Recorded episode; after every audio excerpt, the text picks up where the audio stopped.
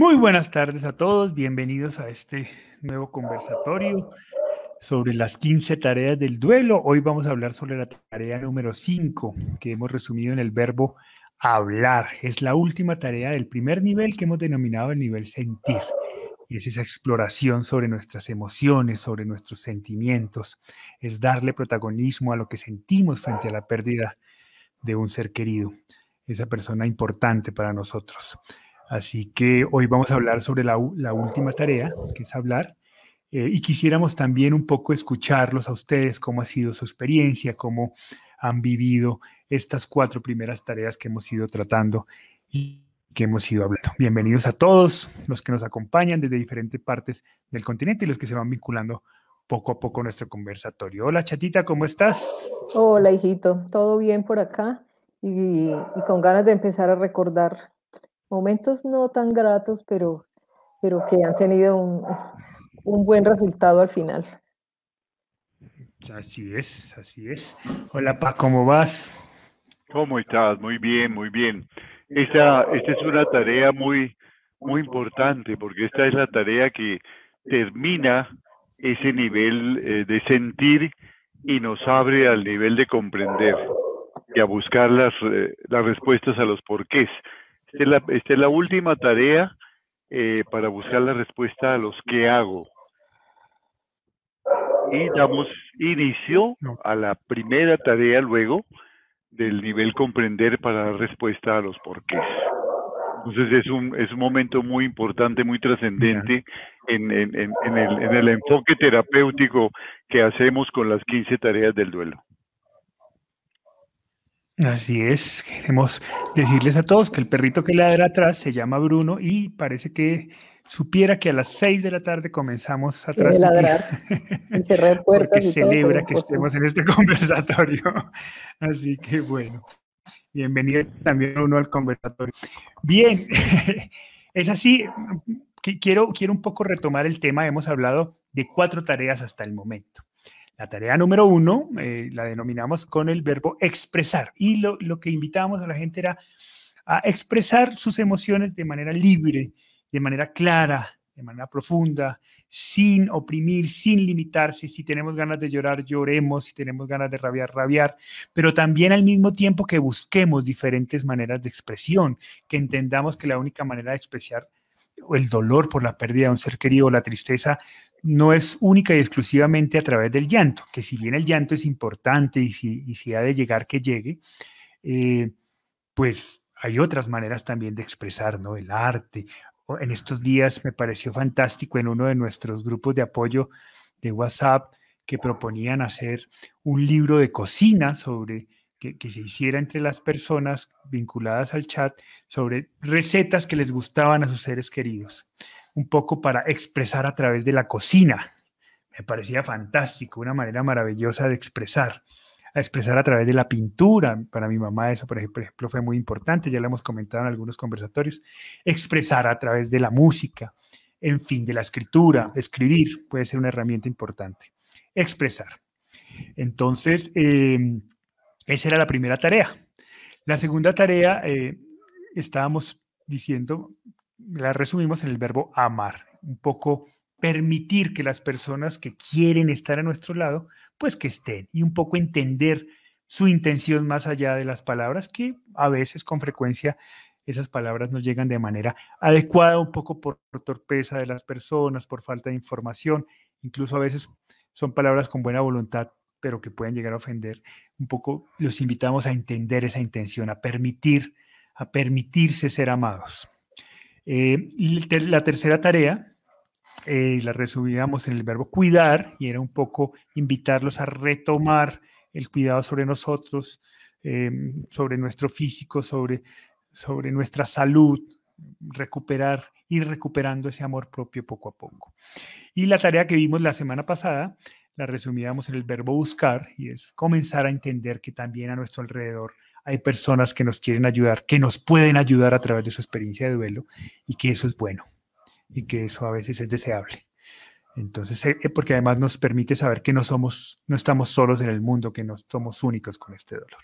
Hoy, como dice papá, eh, vamos a hablar sobre la tarea número 5, hablar, y es la tarea que da por, digamos que no, el sentir nunca finaliza, ¿no? Pero sí da por, por concluido el ciclo inicial y abre un nuevo ciclo a que nosotros le hemos llamado al comprender.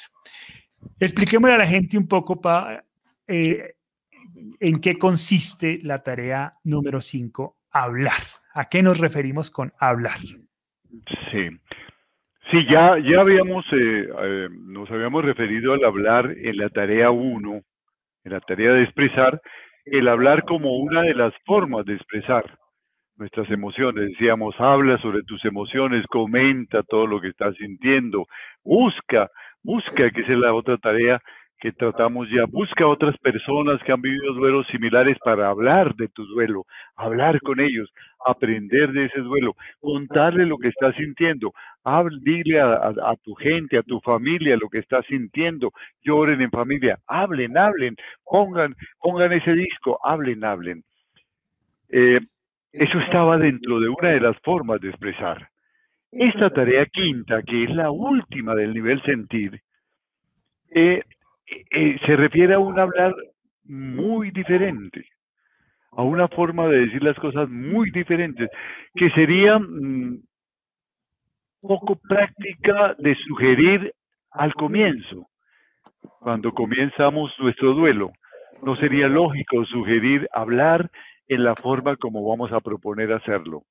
Pero ha llegado el momento, si hemos trabajado las cuatro tareas anteriores, que estamos listos para hablar de una manera diferente.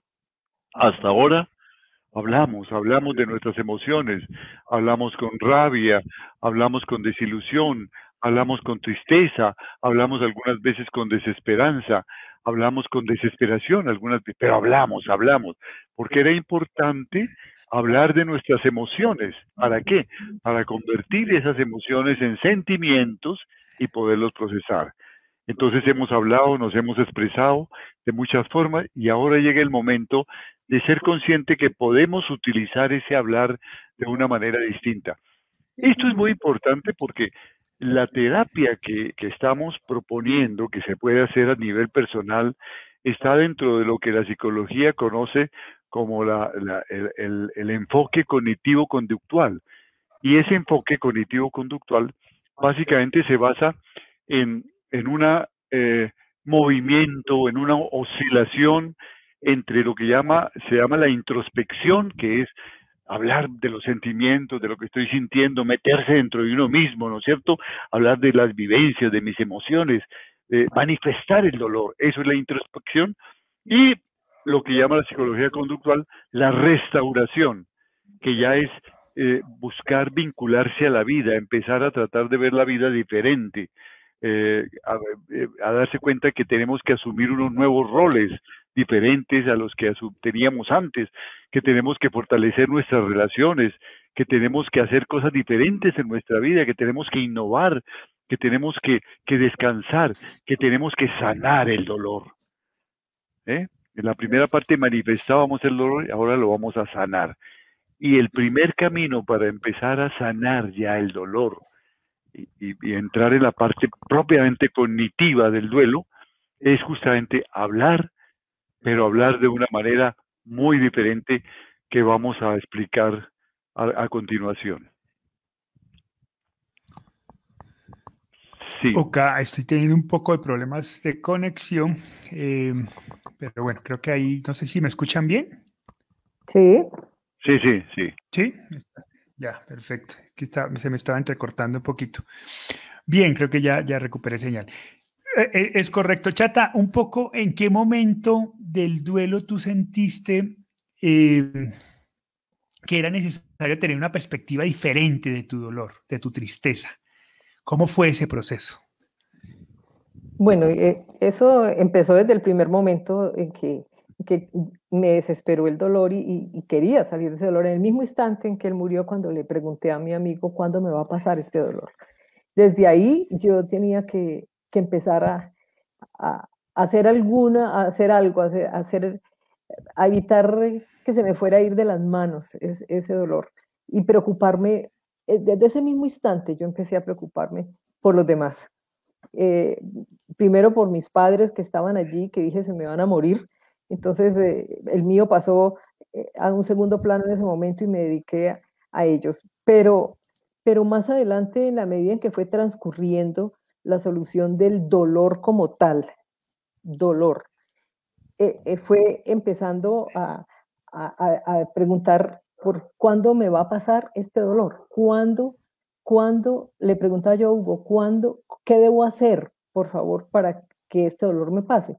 Y cuando él me dijo, tienes que aprender a amar y a servir, ahí como que hice clic y dije, esto es por otro lado, yo tengo que trabajar todo mi proceso de dolor físico, de, dolor espiritual, para convertirlo en algo que produzca, en algo que sea efectivo para mí, en algo que, pueda engrandecer la memoria de Hugo Alejandro. No puede ser que yo entierre a mi hijo como entierro cualquier mascotica, con el dolor de, enterrarlo y de perderlo, y, ya, sana mi dolor y pasó, y pasó, y no pasó mayor cosa, ya, ya estoy acostumbrada a, su ausencia, ya no me duele tanto, ya, ya he superado este, este duelo inmenso en, mi corazón, pero ¿y, que, ¿y esto queda así? Esto no puede ser posible, esto tiene que tener algún, algún proyecto, esto, esta muerte de Hugo Alejandro tiene que producir un efecto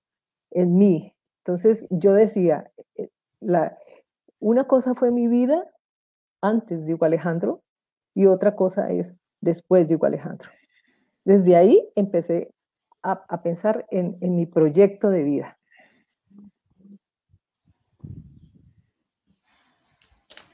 Sí, me, parece muy interesante lo que has dicho, sobre todo de no puede ser que yo me tenga que acostumbrar a esto y ya, y ya está, ¿no? Porque además es un poco lo que hemos escuchado en algunos grupos de apoyo, ¿no? Uno se acostumbra al dolor y, o sea, no puede ser que la partida de un ser querido sea simplemente acostumbrarse y ya, lo enterré y entonces me acostumbro. Eh, esto tiene que generar una transformación diferente, ¿no? Esto tiene que generar algo, un movimiento diferente. Y ese movimiento comienza un poco por esto, ¿no, Pa? Por, por hablar, por comenzar a ser proactivo.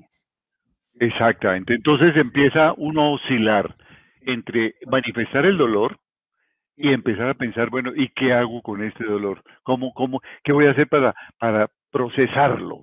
¿Dónde está? ¿Qué, ¿Dónde encuentro un camino para procesarlo?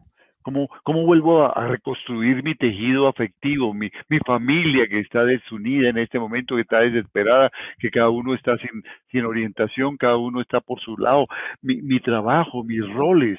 ¿Cómo hago para reconstruirlo? Entonces, esta tarea es muy importante porque es tomar conciencia de que ahora el hablar no se va a referir simplemente a contar y participar a los demás de mi dolor, que era muy importante, es muy importante, es poner el disco, sino hablar proactivamente. Hasta aquí habíamos hablado generalmente reactivamente. ¿Qué es eso? Estoy desesperado, este dolor es terrible, cada día me siento más triste, no sé qué voy a hacer, yo quisiera morirme, yo no puedo vivir sin él, es terrible cada cosa que me pasa, no me quiero levantar, no quiero asumir el trabajo, no sé qué hacer, estoy desesperado. Todo eso es válido. Estamos, estamos en, en, la, en la introspección, en meternos en nosotros mismos y expresar eso. Pero ahora Vamos a empezar a buscar hablar proactivamente. ¿Y cómo hablamos proactivamente? Hay, hay varias formas de hacerlo, pero yo sugiero algo que es muy, muy, muy práctico y muy claro. Hay una palabra en castellano que nos ayuda muchísimo al hablar proactivamente y es la palabra pero. Ustedes han notado que cuando alguien nos está hablando, por ejemplo, el jefe nos está haciendo una evaluación de desempeño y nos dice, estoy fascinado con tu trabajo, es maravilloso, realmente estamos muy contentos con tu trabajo, cada día estás haciendo las cosas mejor. Pero, inmediatamente oímos el pero, todo lo que el jefe había dicho bueno se nos olvida y nos ponemos alerta, ahora qué va a decir, ahora viene la crítica. Y entonces nos ponemos alerta o bien para excusarnos o para justificarnos o eventualmente para aceptar la crítica. Y si la crítica es fuerte, salimos apachurrados de la, de la entrevista de, de evaluación de desempeño, pero se nos ha olvidado lo que dijeron antes del pero, todas las cosas buenas que teníamos en nuestro trabajo, porque el pero tiene ese, esa, esa fuerza, borra lo anterior. Igual cuando estamos eh, diciéndole a una persona eh, algo negativo, luego decimos, pero, ah, ahora sí, ¿qué va a decir? Bueno, y entonces nos disponemos a escuchar eso y ese pero minimiza todo lo negativo y le damos, le prestamos atención a lo bueno. Bueno, vamos a utilizar ese fenómeno que, que existe en la mente con el pero para empezar a hablar proactivamente, para aprender a hablar proactivamente. Entonces, está bien que yo diga, estoy desesperado, estoy desesperado, este dolor me tiene agobiado, pero voy a buscar ayuda. Eso tiene que tener una salida Voy a buscar una persona que haya vivido lo mismo que yo estoy viviendo y que me enseñe algo de este dolor. Yo puedo decir, no sé qué voy a hacer, me hace tanta falta mi ser querido. Cada día me hace más falta, me siento muy solo. Pero puedo empezar a llenar mi soledad con nuevas relaciones, o fortaleciendo las relaciones que tenía con amigos distantes o con familiares distantes. Decirles te necesito, ¿por qué no nos vemos para hablar? Fortalecer esa reunión. Voy a llenar mi soledad con eso. Hay muchas personas que también están en soledad, vecinos míos, entonces voy a hacerlo. Yo puedo decir, tengo recuerdos muy, muy dolorosos de esta, de esta, de todo lo que sufrió mi ser querido con la enfermedad que tuvo y esos recuerdos están vivos en mi mente y, y me atormentan. Pero también tengo recuerdos muy gratos. Fueron muchos años de cosas lindas, de cosas que aprendí de él, de cuántas veces le dije y me dijo que nos amábamos, de cuántas veces nos abrazamos y nos miramos a los ojos y nos dijimos te quiero, tantas cosas que compartimos juntos. Voy a vivenciar esos recuerdos porque son muchos más los recuerdos gratos que los recuerdos ingratos, etcétera. Hay muchas formas de empezar a hablar proactivamente. Hay muchas otras eh, nominaciones adverbiales diferentes del pero. Sin embargo, mm, estoy seguro que, pero quiero, quiero, quiero creer que es posible hacer algo diferente, ¿no? Eh, este dolor es terrible, es terrible, cada día se acrecienta más. estoy, estoy sintiendo que eso es así. Sin embargo, quiero creer este dolor tiene, tiene, tiene una forma de sanarlo. Quiero creer que hay cosas que puedo hacer para sanar este dolor y voy a buscar esas cosas y voy a acudir y voy a estar alerta y voy a abrirme. Puedo decir, tengo una ira que me consume, porque, porque no entiendo la vida, no entiendo el destino, no entiendo a Dios cómo pudo permitir que sucediera esta tragedia tan espantosa. Pero también puedo empezar a trabajar para llenar poco a poco de paz mi corazón y empezar a buscar respuestas y empezar a, a buscar caminos nuevos y empezar a darle un nuevo sentido a la vida, diferente. Tal vez no encuentre todas las respuestas, pero sí voy a encontrar las suficientes respuestas hasta que diga, basta, ya es suficiente, reinicio un nuevo camino, unos nuevos roles, unas nuevas relaciones, una nueva forma de ver la vida. Eso en términos generales sería empezar a hablar proactivamente y supone un trabajo consciente, ¿no es cierto? Eh, no quiere decir que no podamos hablar reactivamente, no. Al contrario, cada vez que nos encontremos hablando reactivamente es una oportunidad de utilizar el pero y de crear la frase proactiva. Este ejercicio es como la síntesis de la terapia cognitiva conductual, porque en un momento estamos en la introspección, en la, frase reactiva, y pasamos a la restauración, a restaurar los pensamientos con pensamientos proactivos. Y este es un ejercicio que podemos hacer permanentemente. Un poco entonces, en resumen, la idea es que cada vez que digamos una frase que exteriorice nuestras emociones eh, de tristeza, de melancolía, de ira, eh, inicialmente nos forcemos a relacionar esa, esa, ese, pensamiento o esa emoción, a mí no me gusta llamarla negativa, sino digamos de, tristeza, eh, con, con, alguna, algo proactivo, ¿no? con, con algo con, alguna solución, con una visión diferente del proceso del duelo, ¿no? La palabra no es La palabra no es negativa, como bien lo dices, porque eso es, eso es positivo para el duelo. Esa, la palabra exacta, la palabra exacta es reactiva, porque ahí estoy hablando de mis reacciones, de mis reacciones. Lo oh, otro es, es, es proactiva porque estoy en pro de un accionar, de, un actuar, de tomar una decisión. Entonces, reactivo, proactiva. Así es. Entonces, para resumir, cada vez que estemos exteriorizando emociones y sentimientos de manera reactiva, inmediatamente hacer un esfuerzo por vincularlo con una acción o una decisión o un pensamiento proactivo. ¿Cierto? Un poco para darle una para comenzar a darle una perspectiva diferente. ¿Por qué? porque lo que vemos normalmente en el, por ejemplo, en los grupos de apoyo es muy común, es que alguna persona entra a expresar sus emociones de manera reactiva, expresar que se sienten tristes, que esto es una desgracia, que esto es lo peor que les ha pasado en la vida, cosas que están sintiendo y que son naturales, pero ahí nos quedamos atrapados. Porque claro, los grupos de apoyo son muy positivos, pero también a veces los grupos de apoyo, de apoyo caen en ese bucle, en donde cada vez que alguien expresa una, una emoción reactiva, todos reforzamos esa, esa, esa, emoción reactiva. Es cierto, esto es lo peor, la vida no tiene sentido y ya tenemos 60, 70 personas diciéndonos y reforzando eso mismo. Entonces la idea es que, digamos, no nos, no nos quitemos la, la, posibilidad de expresar eso, pero al mismo tiempo veamos la posibilidad. ¿Por qué? Por lo que nos dice Mario Fernando Rodríguez. ¿no?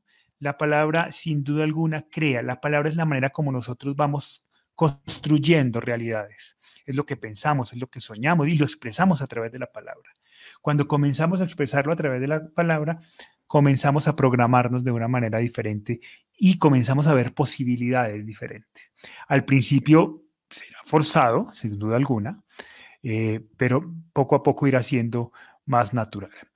Mirta Alfonso de Silvero nos dice, yo creo que no es solo decir el pero, sino buscar a personas en situaciones que nos dan un poco de paz y calma al corazón roto. En mi caso, mis mascotas y mi jardín me dan un poco de alivio, nos dice, Mirta. Eh, exactamente. Fíjate que Mirta está refiriéndose a la tarea anterior, a la que vimos en, la semana pasada, buscar, buscar, buscar personas, buscar momentos, buscar situaciones diferentes. Es eh, este, complementar. Son, son cinco tareas que se deben ver no en un orden específico, aun cuando la primera de, expresar debe ser la primera, creemos nosotros, pero no tiene un orden, primera, segunda, tercera, hay un orden en que las decimos, sino que hay que trabajarlas horizontalmente, ¿no es cierto? Y si para expresarme proactivamente yo encuentro, busco personas con quien pueda hacerlo, estoy usando la tarea 4 junto con la 5 y está bien. Y si a esa persona además la quiero y la respeto y la amo, entonces estoy usando la tarea 2. Y si con esa persona me ayuda a hacer un collage para o un álbum de fotografías para hablar de mi ser querido, estoy con él trabajando la tarea 1. Y, si, así, si a esa persona le pido que me acompañe al médico o me acompañe a hacer ejercicio o a hacer un deporte, estoy entonces trabajando también con esa persona el cuidar. Y puedo trabajar las cinco tareas y estoy logrando lo mismo. Pero cuando hablamos de hablar, es no hablar de cualquier manera ahora, sino buscar hablar proactivamente. Y el pero es una manera de hacerlo. Así es. Ahora, yo estoy de acuerdo con Mirta, ¿no? Sin duda alguna no es solo decir pero. Pero cuando utilizamos la palabra pero y, la exteriorizamos a través del habla, estamos reforzando un comportamiento que puede contribuir a la relación con tu mascota, a la relación con tu jardín y reforzar esa sensación de alivio que, que comienzas a experimentar, Mirta. Sin duda alguna hay que trabajar la palabra. Hay que trabajar la manera como nos expresamos frente al mundo, porque finalmente es la manera como el mundo conoce nuestras emociones. Entonces es muy importante la palabra, no podemos descuidarla. Tienes razón, no es lo único, no va a ser milagroso, pero sin duda alguna es un ejercicio que refuerza todo lo que estés, todas las tareas que hemos ido trabajando y construyendo. La palabra tiene un poder muy importante y hay que trabajar. A ver, pero mira, yo, quiero insistir en que esta quinta tarea es muy fuerte. Es una tarea de terapia cognitiva conductual pura. Y hay eh, eh, experiencias validadas, altamente validadas, de que maneja el manejo inclusive de duelos complicados o duelos eh, demorados se hizo efectivo, casi que con un trabajo terapéutico de este estilo. Es una tarea que se usa en, la terapia cognitiva conductual y que está validada ampliamente como efectiva. De modo que eh, eh, yo, yo no quiero que echen en saco roto esto. Esta es la tarea quinta que nos va a dar paso a, la parte cognitiva del duelo. Pero es muy fuerte, es muy fuerte y es muy efectiva.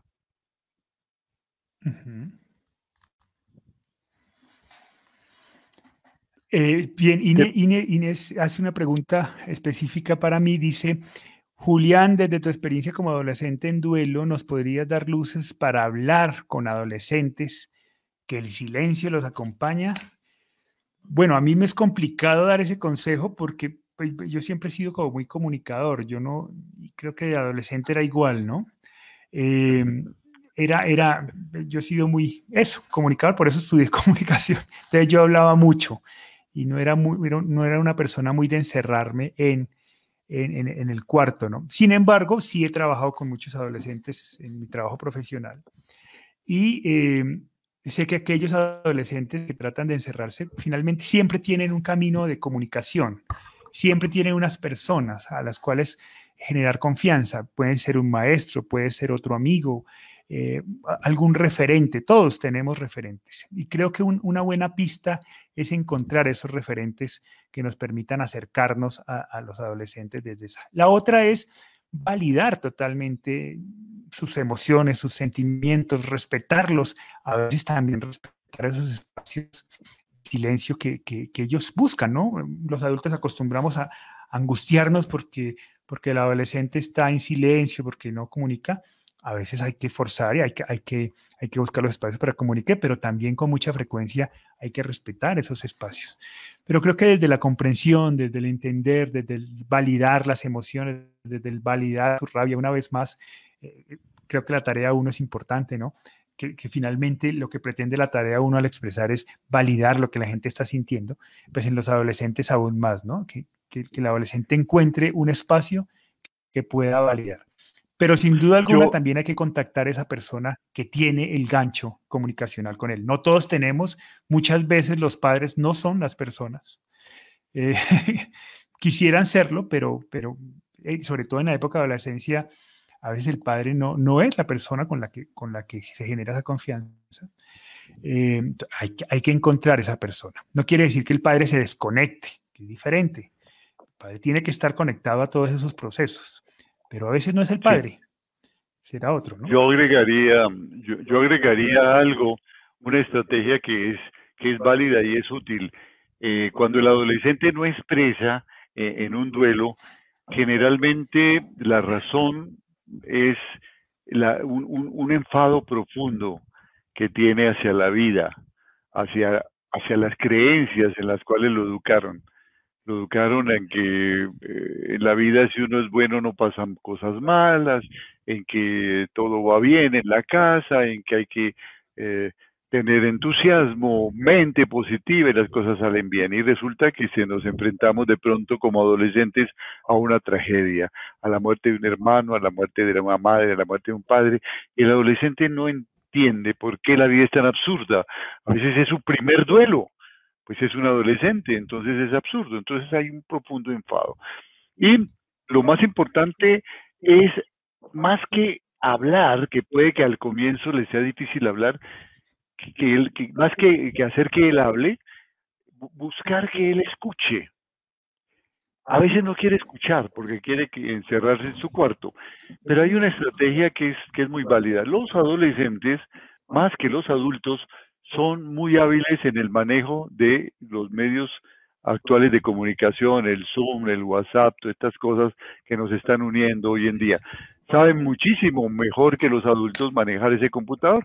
Entonces se le pueden decir cosas como, mira, quiero que hagamos una reunión familiar con, con la tía que está en, la otra ciudad, con, el, con, con, tu abuelo, con la gente, con, con otros familiares. Y ahora en pandemia, pues es difícil que nos reunamos en una casa, la vamos a hacer a través de Zoom. Y te ruego que me ayudes a, hacer eso para que todo salga bien, ¿no? Para que se oiga bien, hacemos una escenografía atrás con unos carteles, hacer como un álbumcito, mostrarles algo, tal vez un PowerPoint, es sugerirles a cada uno que aporten a esa, a esa reunión que vamos a tener, digámosle a la tía que es muy buena fotógrafa, que tiene fotografías de todos, que haga un álbum de fotografías de todo esto, digámosle al tío Carlos que tiene, que canta con su guitarra, que por qué no le hace una canción, a, entonces cada uno va a aportar.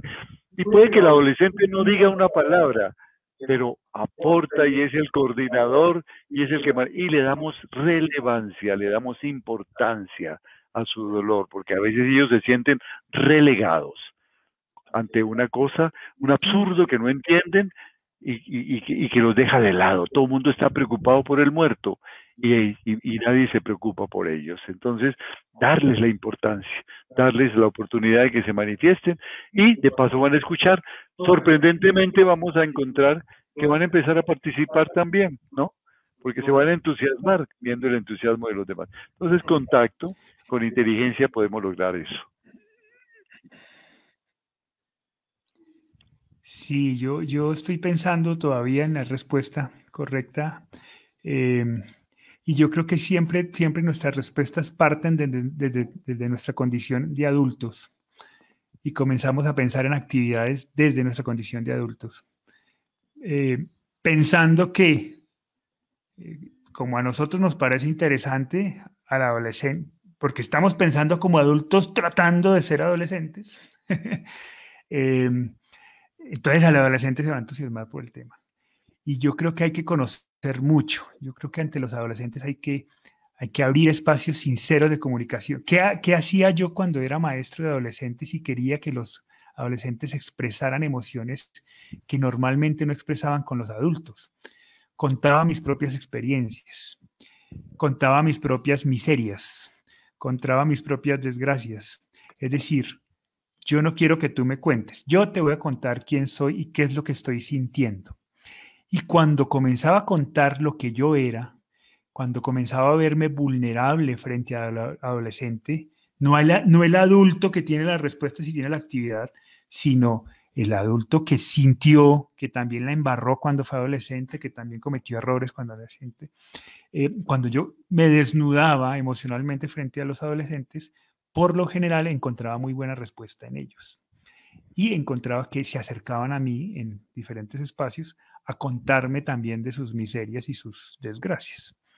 Eh, yo creo que por ahí va el asunto, entre otras cosas porque creo que eso fue lo que funcionó en casa, que yo podía ver que yo no era el único triste, que yo no era el único desorientado, que yo no era el único que estaba perdido en el mundo a partir de la pérdida de mi hermano, sino que mi mamá también lo estaba, sino que mi papá también lo estaba, y que estaban en esa lucha al igual que yo.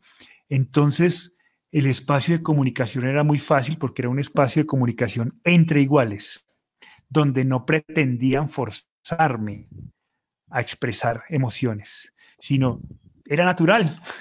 Mi mamá lloraba y lloraba, punto. Y estaba triste. Mi papá estaba desconcertado y estaba desconcertado y punto.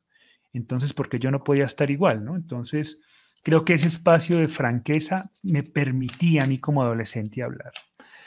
Eso por un lado. Y yo quisiera preguntarte a ti, Chata, ¿cómo manejaste tú? Pues finalmente yo tenía 15 años, yo era un adolescente, ¿no? ¿Cómo lo manejaste conmigo? Yo, te iba a hacer ese, un comentario porque depende mucho la reacción del adolescente, del hijo, pues, de la actitud de los padres. Si yo tengo un duelo normal, lo que tú acabas de decir, si yo estoy elaborando mi duelo, si yo estoy llorando, si yo soy abierta, les, les, les muestro lo que estoy sintiendo, el, hijo va a estar tranquilo, va a estar siguiendo nuestro ejemplo. Entonces, depende muchísimo de la reacción de los padres y de la actitud de los padres que tomen en ese, en ese momento.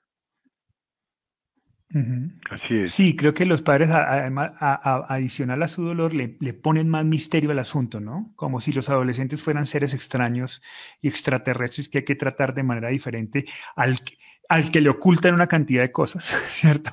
Que se la pasan ocultándole cosas a los adolescentes porque creen que no lo entienden, pero se les piden comportamientos de adulto. Usted no es, la adolescencia es una joda, porque usted no está tan grande para tomar estas decisiones, pero le piden que tenga comportamientos de persona grande. Entonces es, es un tema que no, pero cuando la relación es natural y cuando las emociones se expresan de manera natural, pues el adolescente no, no tiene por qué ocultar nada, ¿no? Porque hay un espacio abierto y sincero. Bien, eh, Angélica Corona nos dice, ¿en qué momento podemos darnos cuenta de que estamos haciendo una transferencia de dolor y no un acompañamiento? Yo creo que es muy claro, muy clara la pregunta. Una transferencia de dolor es cuando estamos reforzando el sufrimiento. Uno puede hacer una transferencia de dolor si lo que está compartiendo es una experiencia de dolor, como acababa de mencionar el Julio, una experiencia de vulnerabilidad. Pero cuando estamos reforzando esa experiencia, bien sea negándola, convirtiéndonos en grandes decidores de consejos, o reforzándola de manera reactiva y decir, sí, eso es así, y a mí también me pasó, y, y, ahora que, lo, que me lo dice yo, yo, yo estoy sufriendo, estoy recordando ese momento tan, tan ingrato, ¿no? Y nos quedamos allí y simplemente transferimos y reforzamos el dolor pues al cabo de un tiempo ambos están desesperados. Esto lo vivimos muchas veces en los grupos de apoyo, sobre todo cuando llegaban personas con duelos nuevos y cada uno hacía su presentación, entonces uno hacía una presentación y luego el otro hacía la suya con una tragedia distinta y el otro con una tragedia distinta y cuando menos pensábamos el nivel de emoción y de tristeza era tan grande que decíamos qué barbaridad, cómo es de dura la vida. Y entonces había inmediatamente que, que, irrumpir y, decir, bueno, pero ¿qué vamos a hacer? ¿Qué se les ocurre que podemos hacer entre todos? ¿Hay algo que podamos hacer? ¿Creen ustedes que podemos hacer algo entre tanto dolor? Había que empezar a hablar de las posibilidades, porque si no, en vez de ser dolientes, nos convertimos en sufrientes, esos que repasan y repasan y repisan el dolor y lo magnifican. Esto está bien hasta cierto punto de, vista, pero hay un momento en que debemos decir, bueno, y ante esto, pero, ¿qué vamos a hacer? Pero entonces, ¿qué se nos ocurre hacer? Alguien tiene que decirlo. Y empezaremos a opinar cada uno como estamos opinando en este momento. Ahí no estamos haciendo transferencia de dolor. Así es. Eh, chatita, Roxana Hernández nos dice, mi hijo tiene seis meses de fallecido, pero no nos hemos reunido para hablar de mi hijo. ¿Qué hago? Somos cinco hijos, mi esposo y yo, menos el que murió. ¿Tú, tú recuerdas algún momento en que, nosotros, en que, en que, en que tú hubieras organizado algo o, o, cómo, cómo hicimos nosotros para establecer esos espacios para hablar de mi hermano? ¿Recuerdas algo?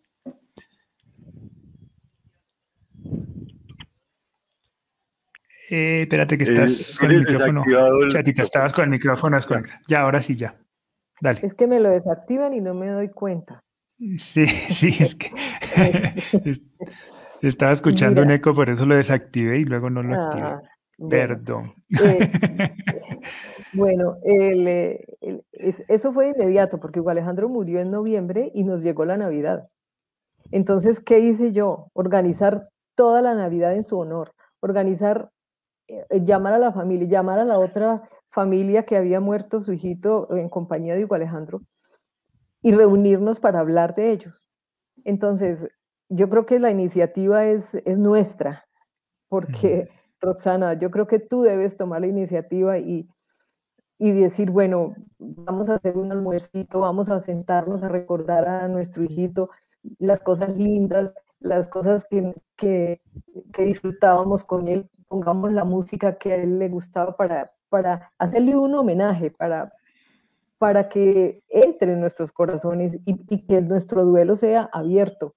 Si lloramos en ese momento, pues qué bueno que lloremos en ese momento, todo lo que se, lo que se venga, pero hablar, hablar y hablar es importante y si lo hacen en familia es definitivo. Yo creo que tú debes tomar la iniciativa y, porque las mamás mandamos. Entonces, debemos tomar la iniciativa y hacer las cosas como, como tiene que ser para que, y así los otros hijitos se dan cuenta que, que los papás pueden hablar de él sin, sin atormentarse. Lloramos porque hay que hacerlo, pero con toda la naturalidad del mundo, porque es que hay que seguir hablando de él, hay que mostrar las fotos, es, es, es, es una dicha ver, ver sus rostros en fotos nuevamente, en videos. Entonces hay que tomar la iniciativa y, y hacerlo. Verás que, que, va a ser una cosa hermosa. Sí, yo creo que ese temor de hablar surge de la, un poco, un poco se puede manejar a través de la área uno que es expresar. Cuando, Normalmente procuramos no hablar del ser querido porque eso puede desencadenar emociones que consideramos negativas como la tristeza, la depresión, el llanto, ¿cierto? Pero cuando vemos que eso es un proceso natural y que el hablar hace parte importante del proceso, pues hablar de, yo no recuerdo un espacio en donde el tema de mi hermano haya sido vetado y eso para nosotros, para mí particularmente como adolescente en ese momento fue, fue un, un punto a favor porque me permitía hablar de mi hermano en cualquier espacio. Al principio no era fácil, pero cada vez fue siendo más fácil y cada vez fue siendo más, fue siendo más importante. Cada vez era más importante hablar de mi hermano porque era parte de mi vida y se fue convirtiendo en un compañero de vida. Y esa facilidad de poder hablar de su partida lo hacía mejor compañero de vida. Entonces, eh, Sí, yo creo que la, manera de comenzar a hacerlo es comenzar a hacerlo, comenzar a hablar, aunque, aunque genere, sentimientos de tristeza inicialmente, pero permitir ese espacio con libertad es muy importante. Y esto es especialmente, se da especialmente en casos de duelos como el duelo por suicidio. En el duelo por suicidio hay muchos mitos y generalmente se va del tema porque tenemos la cabeza llena de enredos sobre esto. Entonces, es importante que alguien se documente un poco para que entienda las bases de esto y invite, qué mejor que la mamá o el papá, si tiene la autoridad en la casa, diga, vamos a hablar de este tema, ¿no? O vamos a invitar al tío Carlos, que es psicólogo, para que nos hable sobre el tema del suicidio y vamos a ilustrarnos. O vamos a entrar al chat y vamos a plantear esto, vamos a poner sobre el tapete, la, porque en duelos como estos, en donde se siente falsamente tanta culpa por, por causa de los mitos que rodean eh, el suicidio, por ejemplo, es muy importante, en todos los duelos es importante, pero en este es mucho más importante lo que llamamos la reconstrucción biográfica de la persona fallecida. Él no puede ser simplemente el día que murió. Él es una historia. Él está lleno de cosas fascinantes en la vida y hay que reconstruirlo. Y hay que recordar, ah, pero él, que él también cantaba hermoso, es que él también tenía unas ocurrencias, es que él también animaba una fiesta, es que él también era solidario, él era el gran amigo, él era el líder, ¿no?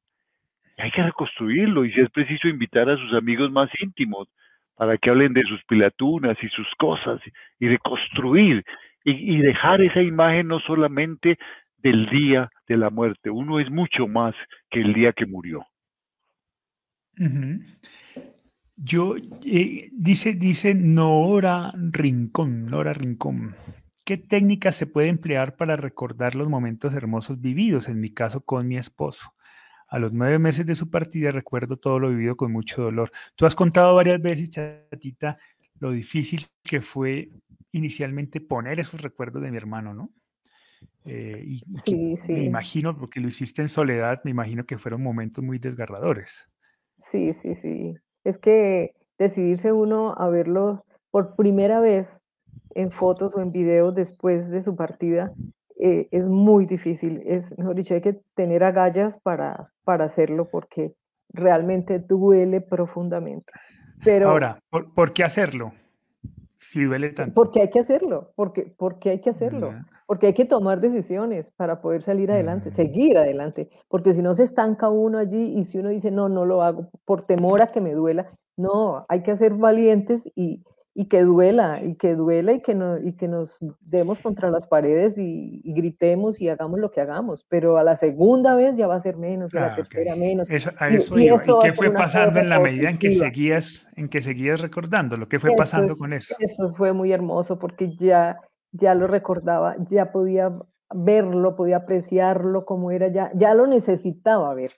Entonces, porque eso me sanaba, entonces, eso, fue, eso es una cosa muy importante, atreverse cuando uno sienta miedo, porque es que es físico miedo de, sentir dolor, mm. del no hacer, el no tomar decisiones. Entonces, entre más rápido las tomemos, más rápido vamos saliendo de ese dolor y se va convirtiendo en, en, un sentido de vida, ese, ese, ese recuerdo de ellos. Es, es, un, es un proyecto de vida por eso yo decía, antes de Hugo Alejandro yo era una, después de Hugo Alejandro soy otra, porque yo, mi, mi, actitud ante la vida cambió profundamente y todo me mueve a una meta que tengo de encuentro con él y de crecimiento y de poder llegar con los brazos abiertos y decirle, hijito, tu muerte no me, no me derrotó, me hizo grande. Gracias por esos momentos y gracias por darme la oportunidad de crecer. No puede ser que mi hijo se convierta en, un verdugo para mí, en, que se acabó mi vida, en que, ya no puedo reír, aunque ya no puedo bailar, que ya no puedo ser feliz. Si, si lo llevamos muy dentro y además son nuestra guía. No puede ser, yo, yo no lo admito. Yo, para mí, Hugo Alejandro es una meta y, la sigo día a día. Como humana que soy, caigo las veces que, que sean necesarias, pero me levanto las veces que sean necesarias y debo encontrarme con él triunfante y diciéndole, crecí en espíritu, soy otra persona, amo a la gente, sirvo a la gente y esa, y esa es mi meta, llegar a él con los brazos abiertos con placidez. Sí, un poco te preguntaba esto, Chata, porque yo no sé y tú me corregirás, Paz, si existe una técnica que te ahorre ese dolor de recordarlo inicialmente.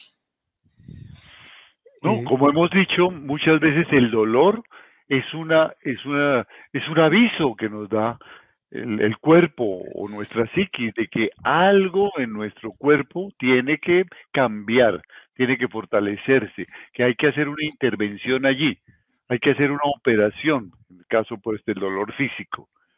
Y bueno, algunas operaciones se hacen con anestesia, otras no se necesitan anestesia, pero por mucha anestesia que tengas, el hecho de tener una intervención quirúrgica va a producir dolor antes o después, inclusive durante la intervención puede haber una molestia grande y luego en la en el posoperatorio. Toda intervención en el dolor genera dolor, genera otro tipo de dolor, pero cura un dolor fundamental. Entonces, intervenir va a ser difícil, pero hay que hacerlo, hay que ir al médico. Va a ser difícil de pronto decir, no, porque me va a mandar a operar, quién sabe que me va a mandar a hacer unos ejercicios que son muy dolorosos, lo que sea, o voy a tener que tomar unas pepas o unas inyecciones.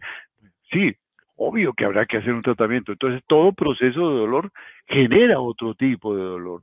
Pero lo contrario es aceptar ese dolor como que no puede mejorarse y convertirme en un sufriente. Entonces ya decidí que ese dolor me va a acompañar para siempre. ¿Y cómo lo hago? Evito enfrentarlo. No enfrento. Por eso, por eso insisto mucho en la palabra duelista. El duelista enfrenta el dolor, contrario al doliente, simplemente lo padece. El duelista enfrenta el dolor para vencerlo y para aprender de él y ser una mejor persona en ese combate, luego de ese combate. Eso es ser duelista. Y eso, eso duele, eso es difícil.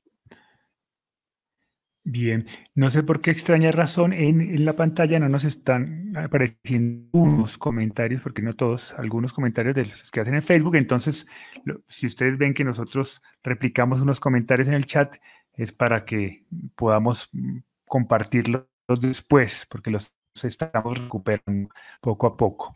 Eh, Lalita nos pregunta, nos hace una pregunta, dice, Gaer, sí, Gaer, eh, nos dice, buenas tardes, ¿qué tan normal es que un niño de años, eh, ¿me escuchan? Sí.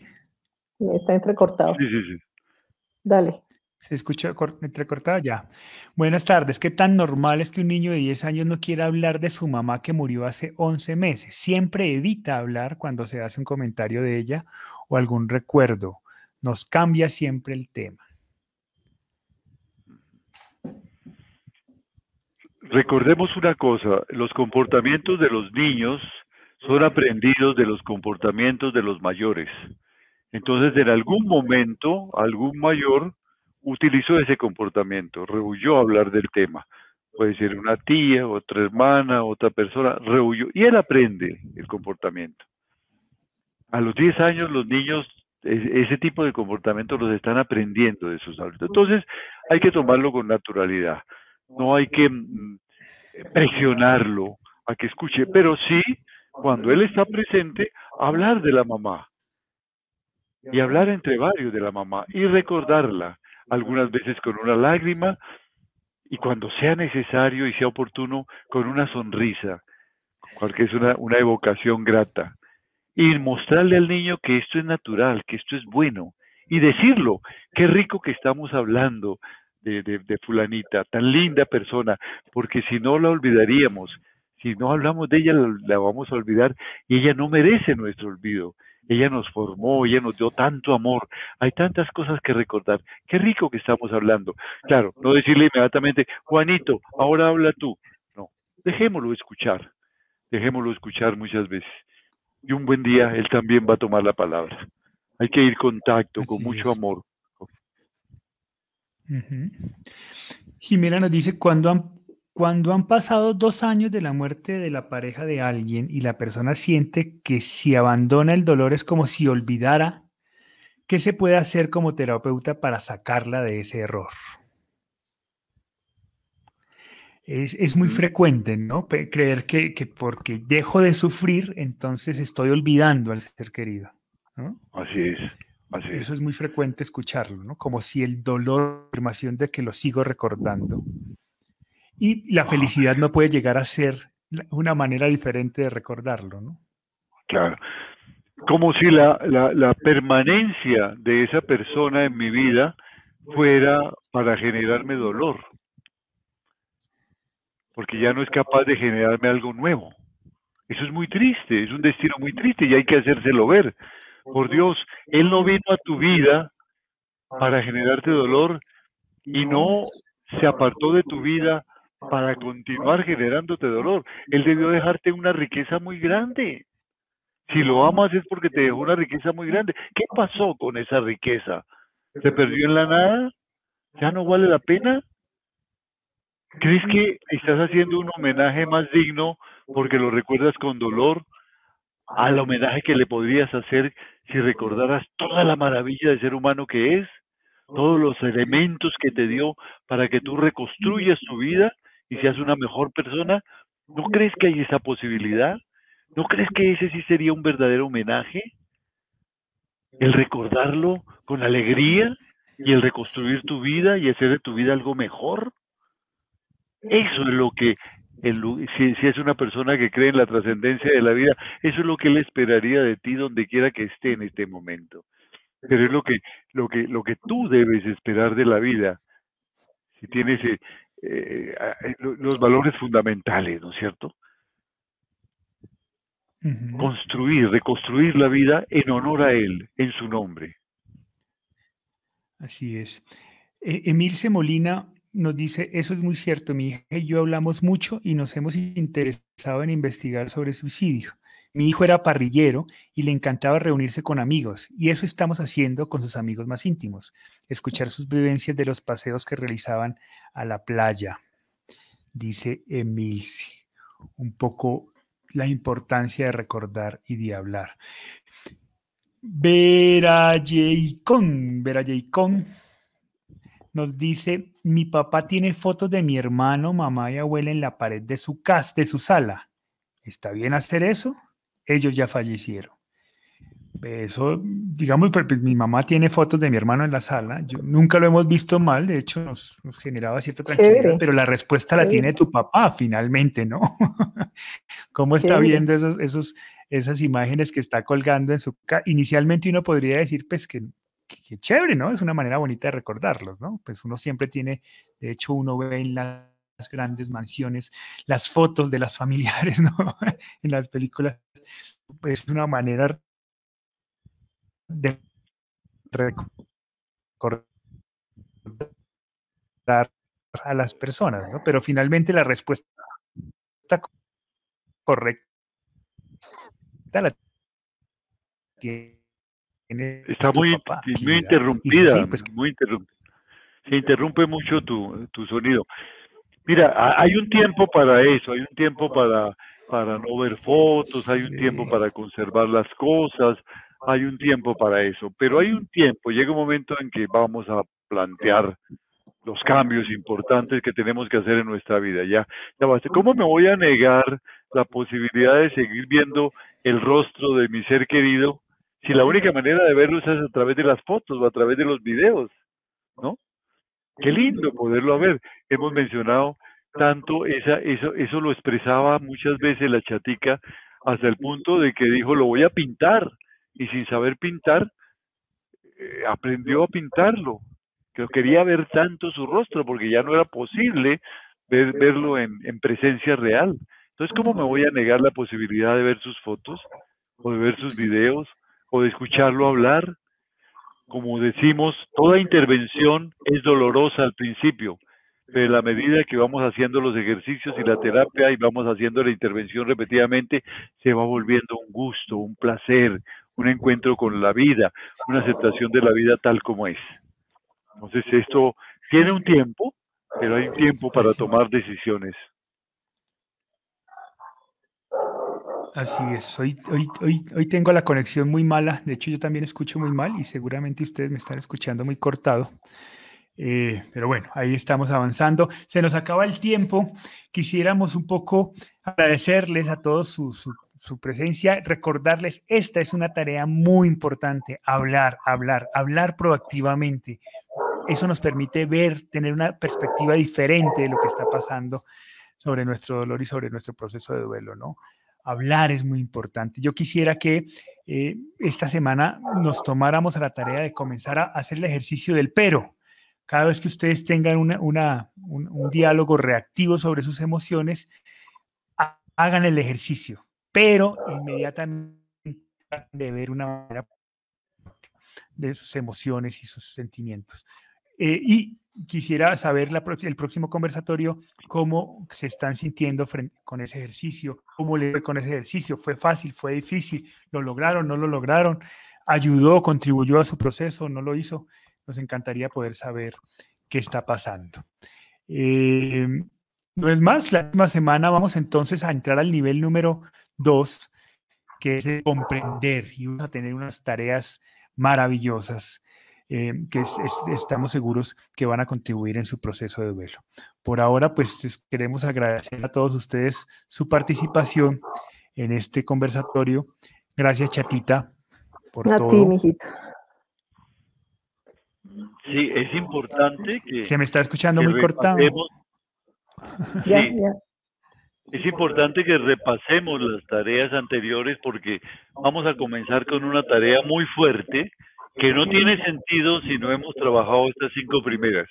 Que ya veo los comentarios, nos van a decir esto, esto es muy difícil, es imposible. Claro, esto supone el trabajo de las cinco tareas que hemos venido en estas cinco semanas trabajando. Entonces, es el momento de empezar a hacerlo para prepararnos, para dar ese salto hacia hacia la reflexión profunda, hacia lo cognitivo, que nos va a, darle alas definitivamente a nuestro, a nuestro duelo, a hacer cosas diferentes en el proceso de duelo que nos van a cambiar la vida para siempre. Así es. Se nos quedaron algunas preguntas, sobre todo los que están viéndonos desde Facebook. Eh, no sé por qué el programa tuvo algún problema con esas preguntas. Las vamos a recopilar y el próximo conversatorio arrancamos con esas preguntas para, para poder conversar también sobre ellas, ¿vale? Por ahora, muchas gracias por su participación. Nos vemos dentro de ocho días. Inviten a todas las personas que crean que este espacio les es útil. Los esperamos con los brazos abiertos. Saben que todas sus preguntas son bienvenidas y en la medida de lo posible, pues estamos tratando de responderlas. Muchas gracias por su participación, muchas gracias por su audiencia y nos vemos el próximo miércoles a la misma hora por los mismos canales. Chao, chao. Chao.